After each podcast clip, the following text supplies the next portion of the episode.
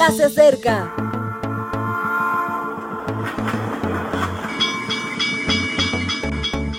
Partimos ya.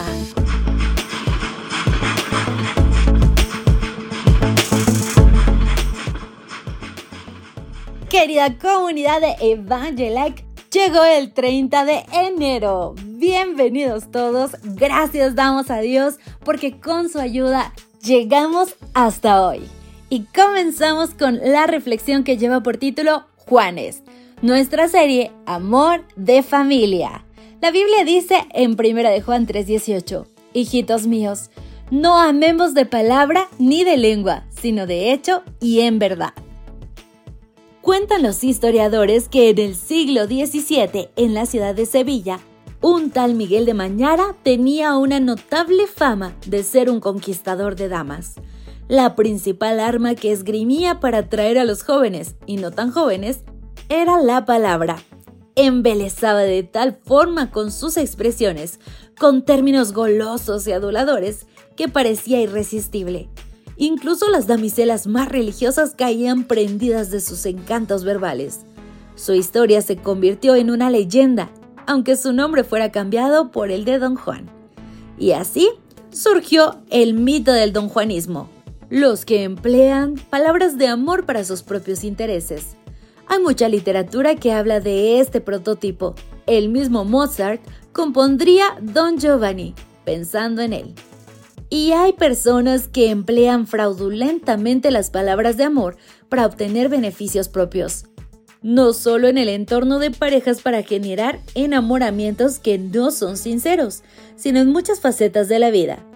¿Nunca se han sentido halagados por las palabras embelezadoras de un vendedor? La proximidad, atención y simpatía confunden sin mostrar sus verdaderas intenciones. Venderte el producto. Es curioso, solo tienes que esperar a comprar o no para ver cómo toda esa amabilidad se diluye y la complicidad de algunos políticos en campaña? Te proponen ser un par con ellos, un colega con el que vais a dirigir el país hasta el día siguiente de las votaciones. Hay políticos honestos como en todas las facetas de la vida, pero hay también mucho don Juan.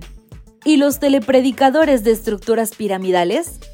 Todo es amor cristiano hasta que aparece la cuenta bancaria donde debes ingresar tus donaciones. Juan, el de Jesús, se opone a los don Juanes, a los que son simple palabrería, y nos pide que como si fuéramos familia, nos llama como todo el cariño hijitos.